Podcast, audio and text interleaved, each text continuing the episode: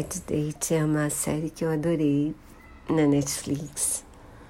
É bem dessas, meio trash, tipo a 90 Day Fiancé, mas eu adoro. Então, eles lançaram alguns episódios extras da primeira temporada. Eu não gostei tanto como eu gostei da primeira temporada, mas gostei de saber como eles estão, assim.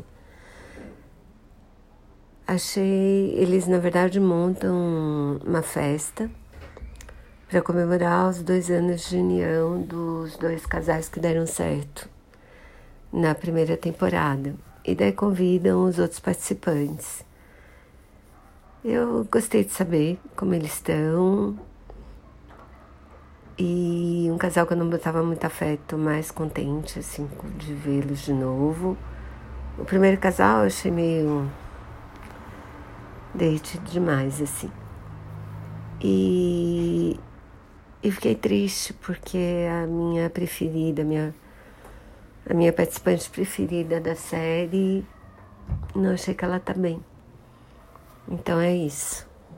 Desculpa os spoilers, mas para falar da continuação precisava.